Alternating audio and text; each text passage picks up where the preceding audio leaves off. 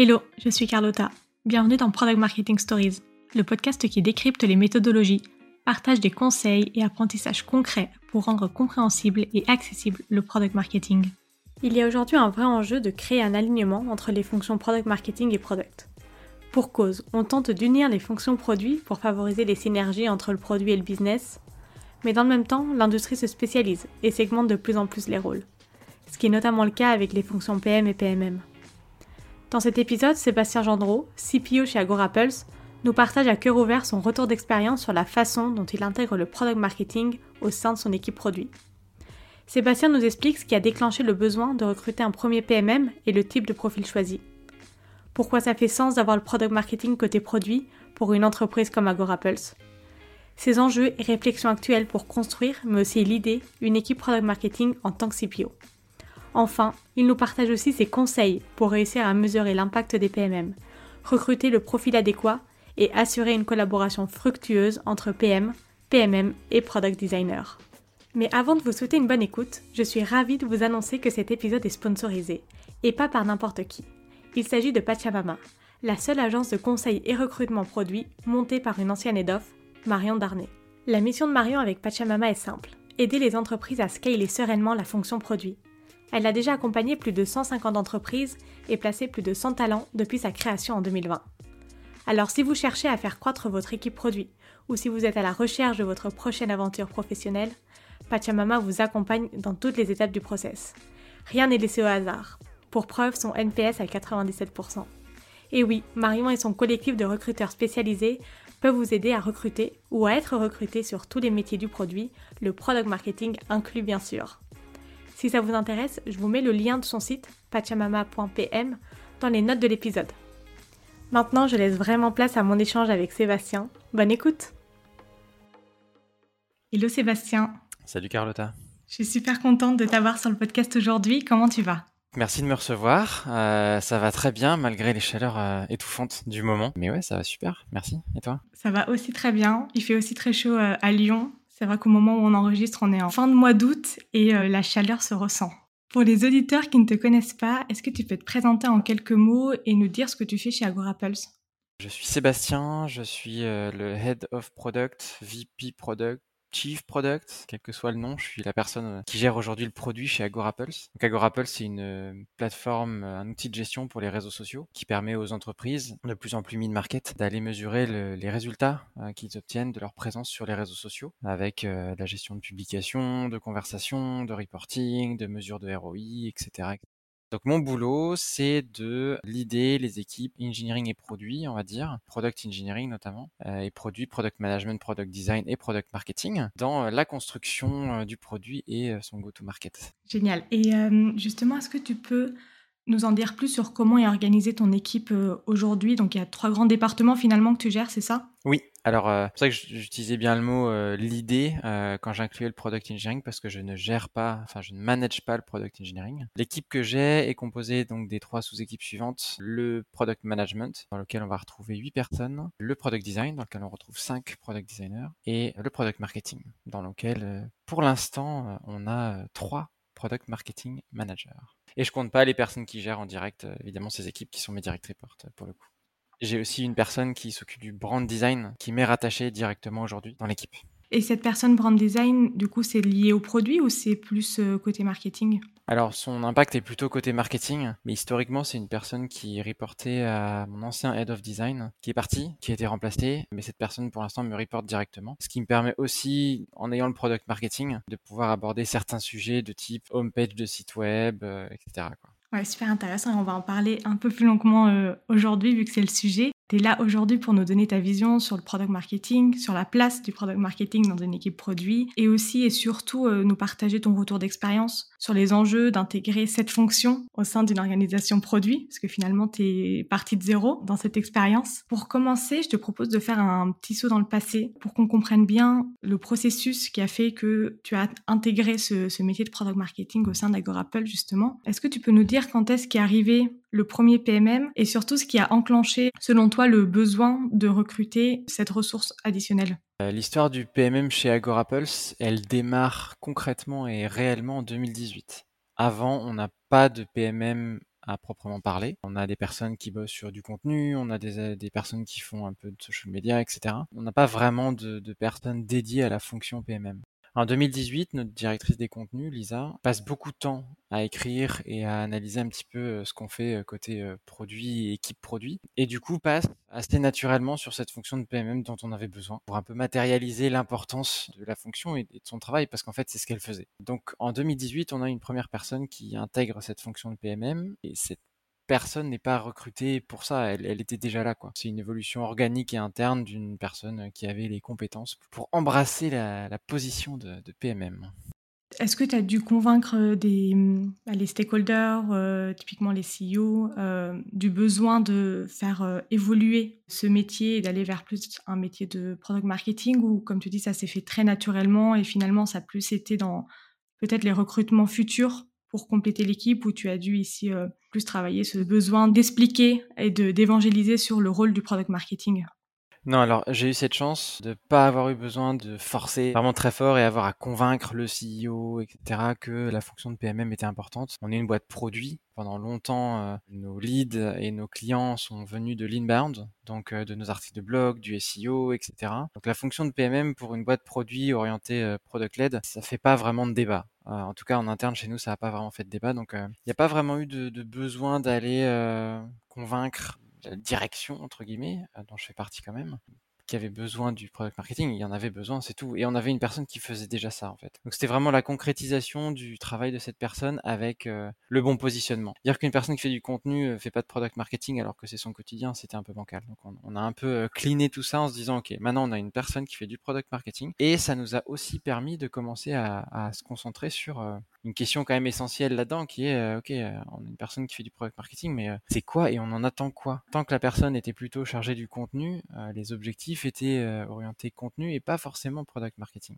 Donc une fois que tu es une personne qui est vraiment, désolé pour l'anglicisme, accountable du product marketing, bah, tu as besoin de fixer des objectifs qui sont liés au product marketing et à ce que tu en attends. Donc ça, va, ça force aussi la direction et, euh, et les personnes en charge à se poser les bonnes questions là-dessus. Quoi. Comment tu mesures, qu'est-ce que tu en fais, etc. Comment tu as mesuré?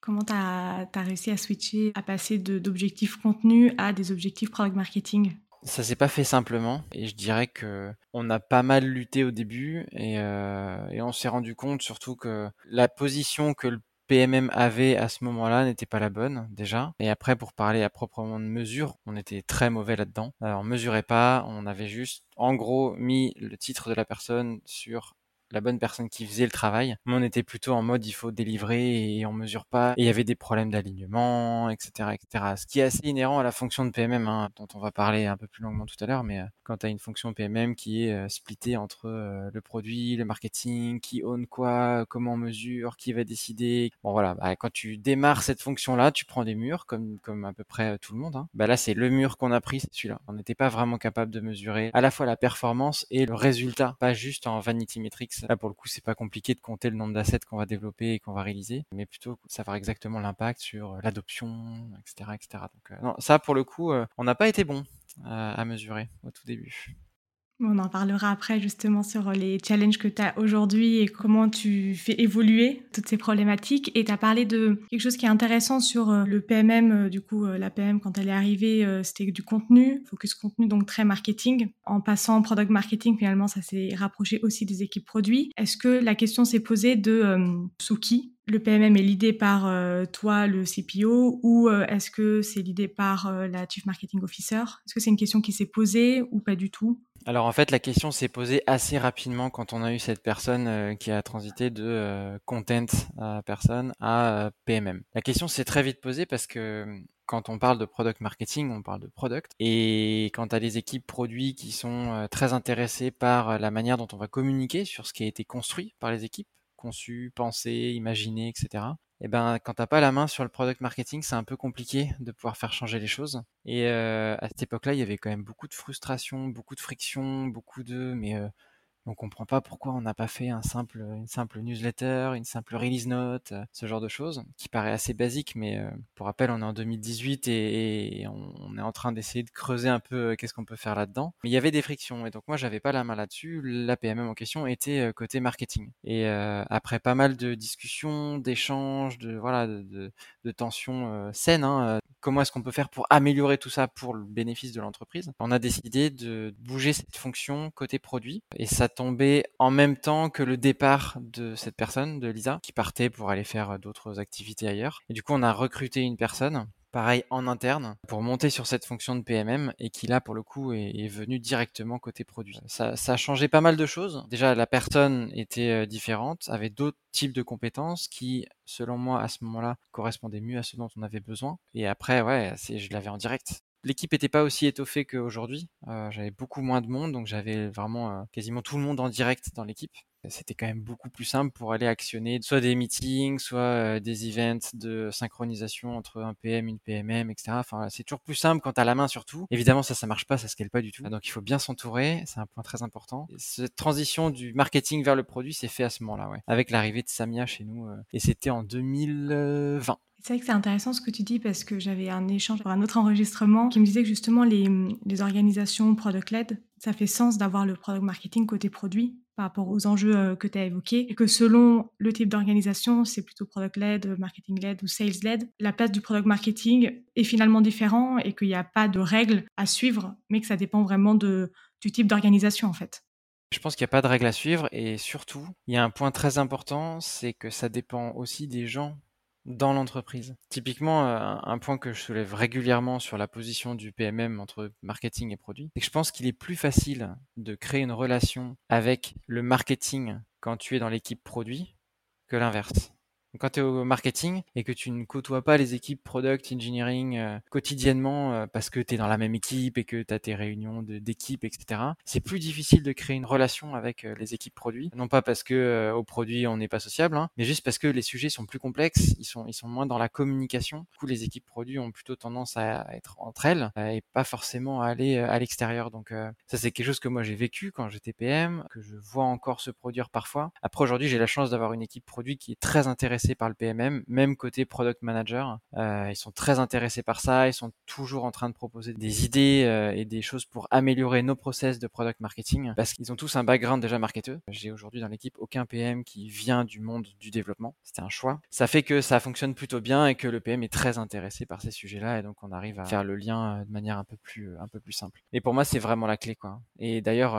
aujourd'hui, on a une équipe PMM qui est donc rattachée au produit, qui est l'idée par par une personne euh, qui est en Pologne aujourd'hui. Et euh, cette personne-là se sent plus proche de l'équipe marketing que de l'équipe produit, alors qu'elle appartient à l'équipe produit. C'est dire à quel point construire une relation avec le marketing, entre un marketeur qui est au produit et un marketeur qui est au marketing, la connexion se fait extrêmement vite. quoi. Enfin, aujourd'hui encore, je soutiens que c'est la meilleure position pour une équipe PMM dans une boîte comme Agora Pulse, c'est-à-dire euh, product-led, sales, et dans lequel on, est en SaaS B2B et on délivre beaucoup de solutions à nos utilisateurs et on a besoin qu'il y ait vraiment beaucoup d'activités côté PMM. Donc, voilà, mais ce sera évidemment différent dans une autre boîte d'un autre type. C'est la magie du product marketing. Exactement, c'est ça. Avant de passer à aujourd'hui tes enjeux, combien vous êtes, combien de personnes il y a dans l'équipe product marketing aujourd'hui? Alors l'équipe product marketing, c'est une personne qui lead donc on a une Head of PMM qui est en Pologne, qui s'appelle Daria. Et on a trois personnes, trois PMM on va dire. On avait trois PMM, pardon, parce qu'il y en a une qui est partie euh, la semaine dernière. On a un PMM plutôt senior et euh, un PMM, alors junior dans la fonction de PMM, mais c'est un senior anciennement parce qu'il était côté sales, qui s'occupe plutôt de la partie euh, competitive intel et sales enablement et team enablement. C'est lui qui s'occupe de tous les trainings euh, de nos équipes sur tout ce qu'on développe aujourd'hui. Et euh, du coup, cette head of product marketing te reporte directement, c'est ça? Exactement, ouais. En fait, ma ligne de report, c'est le head of PM, donc le head of Product Management, Alexis, le Head of euh, Product Design avec Sandy et Daria à côté euh, Head of PMM. On va passer à, tes enjeux aujourd'hui parce qu'il me semble qu'au moment où on enregistre l'épisode, tu es en pleine réflexion de réorganisation de l'équipe Product Marketing. Euh, est-ce que tu peux nous en dire plus, nous dire bah, vers où tu souhaites aller, pourquoi, et voilà pour mieux comprendre les enjeux que tu traverses aujourd'hui? Si je reprends un peu le fil de ce que je disais tout à l'heure, on a eu Lisa 2018, euh, on a eu Samia 2020 et on a Daria qui est arrivée en 2022 pour épauler Samia qui était toute seule et qui faisait un super travail mais qui était toute seule et on grossissait les autres équipes. Donc euh, au bout d'un moment la fonction PMM c'est un goulot d'étranglement si euh, on n'arrive pas à étendre ce qu'on peut faire à la fin, c'est compliqué. Donc on a Daria qui arrive, Samia trouve une opportunité chez Stripe, super opportunité, donc elle décide de partir. Et là avec Daria qui est arrivée, on décide de monter une équipe donc on recrute trois personnes. Deux PMM vraiment sur la partie euh, lancement, euh, gestion des pages importantes, côté produit pour le site web, euh, etc. je ne vais pas rentrer dans le détail des missions pour l'instant, mais on en est à peu près là. Et puis on a ce move interne de Jacob qui était au sales et qui donc passe côté competitive intel. Et donc on fonctionne comme ça pendant quelques mois. Et les premiers learnings là-dessus, c'est qu'on a une super équipe qui est très orientée sur la coordination de projet pour faire intervenir les bonnes personnes, etc. Mais c'est là qu'on se rend compte que la coordination c'est compliqué quand euh, on a plein d'équipes et c'est évidemment euh, propre au PMM. Hein. on va travailler avec euh, le CS, le marketing, le product management, etc. Si on n'arrive pas à avoir une base solide qui est exercée elle-même par le PMM une base de, création d'assets, aller sur Figma, faire un design très simple, aller euh, créer un article de blog euh, sans avoir à demander à l'équipe content de créer cet article, etc., etc. on a commencé à voir ce, type de limite arriver dans la manière dont on, dont on travaillait. Et donc là, en ce moment même, euh, au moment où on se parle, le 24 août, effectivement, il y a une petite réorganisation qui est en cours pour obtenir du PMM quelque chose de plus lean, moins dans la coordination, mais plus dans l'action et plus dans euh, ok, on va délivrer les assets dont on a besoin et on va y aller de manière un peu plus euh, directe et avec moins de coordination. Donc en gros, euh, je te donne un exemple très concret, mais on a un case study, on va publier le case study, il sera pas parfait, il sera pas extrêmement bien écrit, mais on va le publier. On a un design à faire, il faut que nos PMM soient équipés, outillés pour aller dans Figma et créer un design encore une fois très simple. On ne demande pas à nos PMM d'être designers, c'est pas du tout le but. Mais le PMM, c'est un métier de communication. Et euh, je lisais le jour sur LinkedIn, je sais plus qui écrivait ça, mais euh, que le PMM c'était un, métier de créateur de présentation. C'est une blague évidemment, hein. euh, mais il y a quand même un peu de ça. On doit avoir les compétences pour faire euh, une présentation qui donne envie aux gens d'aller plus loin, de découvrir quelque chose, d'adopter euh, une solution, etc. Donc si on n'est pas capable nous-mêmes de faire ce travail-là, c'est compliqué. Donc grosse réorg là-dessus. En plus, on a deux personnes qui ont décidé de partir de cette équipe. Donc ça force à la réorganisation aussi. Et c'est pour ça que je parle d'être un peu plus lean, c'est-à-dire avec deux personnes, qu'est-ce qu'on va être capable de faire? Alors évidemment, on va pas garder le même scope Hein, on va réduire un peu euh, la voilure de ce qu'on est capable de faire, mais être beaucoup plus euh, ouais, lean, direct et efficace euh, là-dessus. Quoi. Donc ouais, réorg, réorg en cours. Il faudra qu'on refasse un épisode dans, six mois pour faire un, Rex. Ah oui, bah là je pense que dans six mois, le changement qui va se produire, qui donc s'est produit, hein, parce qu'à l'heure où on se parle, encore une fois on est le 24 août, c'est que notre Head of PMM part et du coup je vais avoir en direct deux PMM. Et c'est important pour moi parce que j'ai monté au début dans l'histoire d'Agorapulse. Alors si vous voulez en savoir plus sur l'histoire, j'ai fait un, épisode euh, podcast avec euh, Timothée euh, Frein dans Clé de voûte sur tout mon parcours. Et donc c'est moi qui ai monté l'équipe de product management. Donc je les avais tous en direct et aujourd'hui on a une personne qui gère ça, etc. Et le PMM, on est passé assez vite de euh, je les ai à quelqu'un qui est là pour faire la passerelle entre guillemets et le, leadership du PMM. Et finalement, euh, bah, ça, s'est avéré un petit peu plus compliqué pour euh, mettre en place des choses. Donc là, j'aurai en direct les deux PMM avec la mise en place de choses encore une fois très simples et optimales pour voilà avoir un objectif un peu en fond pour tout le monde, espèce de guideline qui est euh, comment est-ce qu'on peut s'assurer que l'intégralité de la boîte soit fière de ce qu'on fait? Et le PMM pour moi a une grosse responsabilité là-dedans, d'être capable de voilà de faire le 14 juillet quand on sort des trucs qui sont vraiment super quoi, et bien le communiquer, bien le présenter, etc. quoi. Donc euh, donc voilà, il y a beaucoup beaucoup beaucoup euh, d'excitation sur cette réorg par rapport à la problématique euh, dont tu parlais tout à l'heure de euh, la complexité à mesurer euh, l'impact du PMM, est-ce que du coup dans, cette réorganisation, tu as aussi clarifié à comment est-ce que tu vas mesurer l'impact, l'action du product marketing? Je suis en plein dedans. Hein. Là, je, passe mes journées à écrire quel va être le plan. Il y a une grosse métrique sur laquelle on va insister beaucoup, c'est l'adoption. L'adoption chez nous, ça, a, ça a été beaucoup de discussions entre le product management et le product marketing. Qui est en charge de l'adoption? Alors je pense que ça, ça mérite euh, au moins un épisode euh, à lui tout seul. Et du coup, euh, là, je vais insister assez fortement sur des binômes entre PM et PMM. Alors évidemment, on a beaucoup de PM et beaucoup moins de PMM, mais les PMM vont être en charge de scope fonctionnel assez précis, pour lequel ils auront un PM référent à chaque fois, et ils vont travailler sur des métriques d'adoption et de succès d'adoption de fonctionnalités, sachant qu'on découpera certainement avec un peu d'activation aussi. Et c'est là qu'on arrivera à dire l'activation c'est plutôt du PMM, l'adoption c'est plutôt du PM, etc. Mais on va être sur ces deux métriques-là, et puis après il y aura aussi des KPI de suivi de performance euh, habituels, les classiques scorecards du PMM. Je suis pas très fan des vanity metrics, mais on va quand même aller chercher la récurrence de création d'assets, des battle cards, etc. pour maintenir un rythme de création d'assets qui nous sont demandés par les équipes sales et CS à juste raison et pour lesquels on a besoin que ça, ça tourne assez, assez efficacement.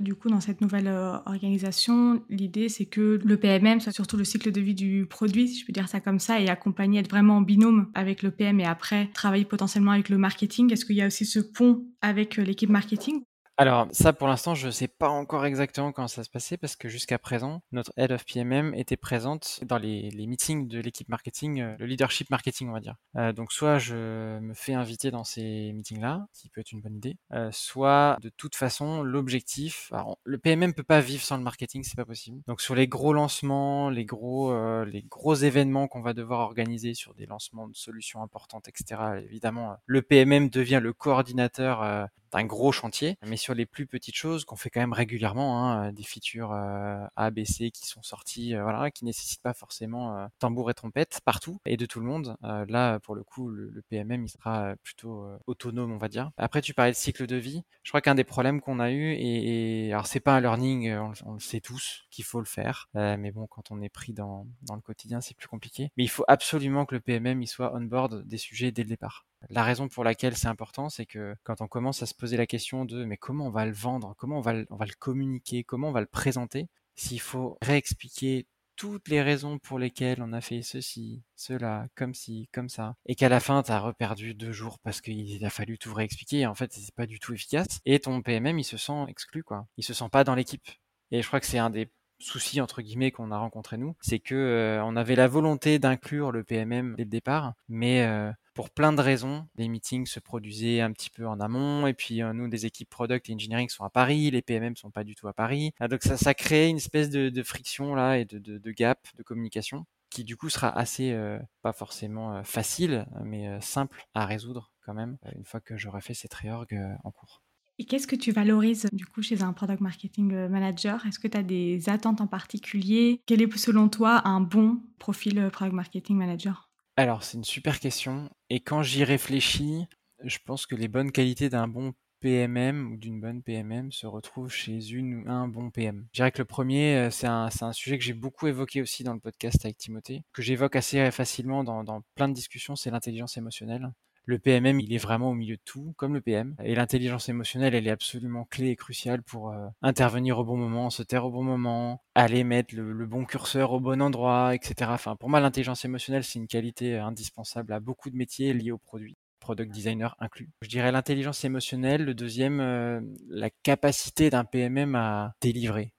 Pas juste à coordonner, mais vraiment à délivrer à trouver des solutions, être euh, solution oriented pour un PMM, ça me paraît quand même être euh, la clé. J'ai beaucoup entendu euh, récemment la notion de PMM full stack. Évidemment, le type de PMM qu'on va recruter va dépendre du niveau de maturité de l'entreprise et de l'équipe produit.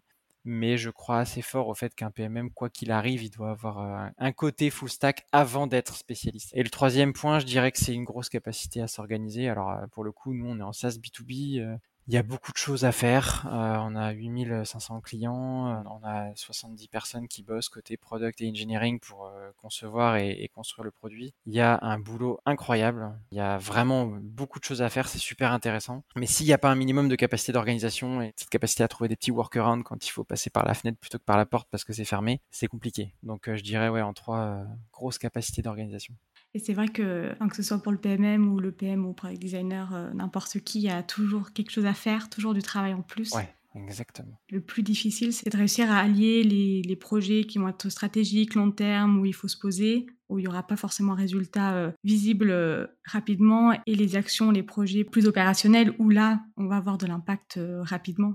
Et c'est allier les deux qui est, je trouve, euh, le plus difficile. C'est un peu le problème qu'on a rencontré euh, au cours des 6-8 derniers mois. Hein. C'est qu'il y avait beaucoup de volonté sur euh, la prise en main de sujets stratégiques. Alors évidemment, on parle de définition d'ICP, on parle de positionnement, on parle de tout ça. Et quand dans le même temps, il faut euh, réaliser les battle cards, euh, les assets de lancement, euh, les mises à jour de presse, les updates du site web, les webinars, etc. Bah oui, effectivement, hein, il y a les priorités qui se rentrent dedans et il faut faire les bons choix. Donc effectivement, c'est un gros, gros challenge. Je suis bien d'accord. Et comment tu arrives à juger ces trois qualités dont tu as parlé, typiquement en recrutement? C'est beaucoup de soft skills et pas tellement de hard skills qu'on peut vraiment mesurer facilement euh, via un use case. Donc je, je suis curieuse de savoir comment est-ce que tu arrives à détecter et à prendre les bonnes décisions.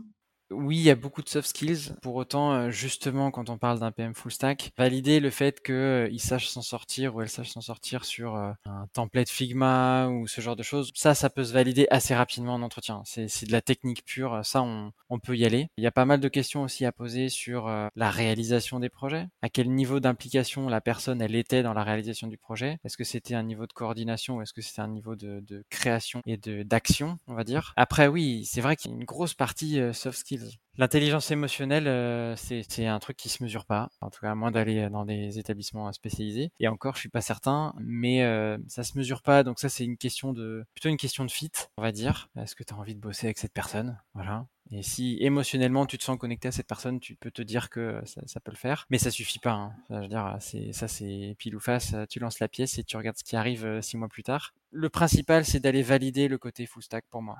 Si tu es full stack et que trois mois, six mois, neuf mois plus tard, tu remarques que la personne a la tête bien faite, tu vois très bien qu'au bout de trois mois, six mois, neuf mois, bah, ça évolue, ça change, la personne elle apprend, elle montre des choses, etc. Et en fait, tu, vois juste que c'est la bonne personne. Et une capacité d'organisation, c'est pareil, ça, ça peut se valider avec des petits exercices tout simples de priorisation et de quels sont tes moyens de prioriser cette longue liste de tâches à faire ou de projets à mener, etc. Et tu regardes comment la personne raisonne. J'ai jamais été un grand partisan des case studies en entretien, ni d'ailleurs à la maison, parce que travailler gratos. J'ai toujours été un peu embêté par ça. Mais pour autant, en entretien, voilà, avec des exercices qui prennent 10 minutes, 20 minutes, etc., t'arrives quand même à, à voir comment la personne réfléchit. Et moi, c'est ce qui m'intéresse le plus là-dedans. Et si tu as un conseil pour des CPO, des lead product, euh, tout, euh, pour l'écosystème product, qui souhaitent recruter un, premier PMM, quel serait ce conseil? Bah, c'est assez proche de ce que je viens de te dire. En gros, c'est euh, si vous le trouvez, parce qu'évidemment, trouver un bon PMM, c'est compliqué, prenez un doueur quelqu'un qui a la capacité de monter un niveau de lead en 6-12 mois, par exemple. Mais ne soyez pas attiré tout de suite par les sirènes de euh, l'ICP, de la stratégie go-to-market, etc. Parce que quand on démarre le recrutement d'un PMM, c'est compliqué à mettre ça en place parce que souvent la personne elle arrive, la fonction elle n'existe pas, elle doit faire ses preuves, elle amène des sujets qui sont compliqués, qui sont pas toujours acceptés par euh, le leadership, etc. L'ICP, on n'a pas besoin d'ICP, etc. Je crois surtout que c'est quelqu'un qui doit construire la légitimité de la fonction PMM en montrant que euh, ça a de la valeur. Et la valeur, la première valeur du PMM, tu la vois d'abord dans euh, la manière dont on va exécuter des lancements, c'est propre, ça scale, euh, il y a de l'impact, d'où la nécessité absolue de mesurer euh, l'adoption, etc. Et ensuite, cette personne, elle amène les sujets plus stratégiques et un peu plus long terme de euh, OK, mais l'ICP, euh, on en est où? Le go-to-market avec euh, le sales, le CS, etc. Comment ça se passe? Je pense que c'est deux temps un peu différents et ouais, le premier PMM pour moi, ça doit être une personne plutôt full stack et qui, encore une fois, j'insiste, a la capacité assez rapidement, à moyen terme, de passer à un niveau de lead qui peut apporter des sujets plus stratégiques. Tu parlais au début du fait qu'il y a aussi eu des moves internes est-ce que c'est aussi une sorte de recommandation de commencer par regarder est-ce que déjà au sein de l'entreprise, il y a des profils PMM qui pourraient finalement vraiment bien fitter avec ce métier-là? Ou c'est plutôt non et aller regarder, faire du recrutement externe? Alors ça dépend de plein de facteurs évidemment. Si tu as les moyens, euh, tu peux tout te permettre. Si tu les as pas, tu vas assez naturellement regarder en interne. À titre personnel, je suis vraiment fan de la promotion interne. Je trouve que c'est quelque chose qui permet vraiment de donner une, une dynamique positive dans l'entreprise. Nous, Samia, qui est arrivé chez nous, qui a fait, qui était notre PM pendant deux ans, euh, c'est une promotion interne. Et c'était pas du tout un échec. Ça s'était euh, très bien passé. Elle a fait un super boulot et c'était, c'était plutôt, plutôt chouette. Je suis plutôt assez regardant sur la promotion interne et surtout promotion interne, elle a un énorme avantage que tu vois déjà arriver, qui est que la personne, elle connaît le contexte, elle connaît le produit, elle connaît tes clients, elle connaît tout ça. Donc, euh, si en plus c'est une personne qui a les qualités pour euh, aller faire euh, du PMM, c'est encore mieux. Souvent, on peut les regarder dans les équipes social media, on peut aller regarder dans les équipes CS, on peut aller regarder tout simplement chez un product manager. Product manager, chez nous, on en a qui sont très très très intéressés par le sujet et qui, à mon avis, seraient extrêmement performants dans ce métier-là aussi. Promotion interne, faut pas négliger cette option absolument. Merci beaucoup Sébastien pour euh, tes réponses à tes questions, c'était super intéressant. Si ça te va, on passe aux questions de la fin. Pour clore l'épisode, quelle est la prochaine personne ou le prochain sujet que tu aimerais écouter sur ce podcast et pourquoi? Sans trahir de secret, j'avais reçu ces questions euh, avant. Et euh, pour les préparer, euh, en fait, j'ai un nom qui m'est venu. Et elle sera peut-être surprise parce qu'on n'a pas encore eu l'occasion d'échanger. Mais je suis assez attentivement ce qu'elle fait et, la manière dont elle le raconte. C'est Chloé Girardin, qui est la PMM de Eldo. Et je trouve que la manière dont elle aborde le métier et certaines tactiques qu'elle a utilisées pour justement faire croître la fonction de PMM est super intéressante. Je pense qu'elle pourrait apporter des choses à ton audience. Quelles ressources ou livres tu recommandes? Sur l'aspect purement product marketing, je vais pas être très original. Moi, j'ai beaucoup aimé euh, la série euh, des bouquins de Marty Kagan sur le product management et le, bouquin Loved sur la partie product marketing. Alors, c'est pas lui qui l'a écrit, hein, c'est sa collaboratrice, mais est assez pragmatique, simple, concret, euh, voilà, à l'image des autres. Donc, je trouve que c'est plutôt un bon début un bouquin qui a changé un peu ma manière de penser le produit, c'est euh, celui de Teresa Torres, Continuous Discovery Habits. Je pense que ça, c'est vraiment un, must-read pour toutes les personnes qui bossent sur le produit. Euh, et, voilà, je pense que ces deux-là sont deux grosses, belles ressources déjà pour démarrer. Super, j'ai lu le premier, le deuxième je le connaissais pas, donc euh, je vais le rajouter dans ma liste de livres à lire. Un super bouquin que j'ai fait lire à l'intégralité de l'équipe et qui, qui a changé notre, notre, manière de construire du produit chez Agora Apples aujourd'hui. Et enfin, où est-ce que les auditeurs peuvent te contacter pour te remercier, pour euh, potentiellement te poser des questions euh, sur euh, la place du PMM chez Agorapels Ouais, sur LinkedIn, faut pas hésiter. Sébastien Gendreau sur LinkedIn, vous allez me trouver assez facilement. N'hésitez pas à m'envoyer un, DM ou demande de mise en contact. mais dans la demande de, mise en contact, mettez un petit mot parce que s'il n'y a pas de petit mot, généralement je les accepte pas. J'aime bien avoir un peu de contexte sur qui me contacte et, et pourquoi faire. Donc n'hésitez pas, ce sera avec grand plaisir. Merci encore Sébastien pour ton temps et pour euh, tout ce partage d'insights et de retour d'expérience. Ben, merci à toi de m'avoir reçu et merci pour, euh, pour ce podcast qui est super utile. Avec plaisir. À bientôt. Salut. Merci d'avoir écouté cet épisode jusqu'au bout. Si l'épisode t'a plu, n'hésite pas à le partager sur LinkedIn en me taguant. Tu peux aussi me soutenir en laissant un avis 5 étoiles sur Apple Podcast et me laisser un commentaire. Ton aide est précieuse pour m'aider à faire connaître Product Marketing Stories et aussi m'encourager à créer davantage de contenu. Alors merci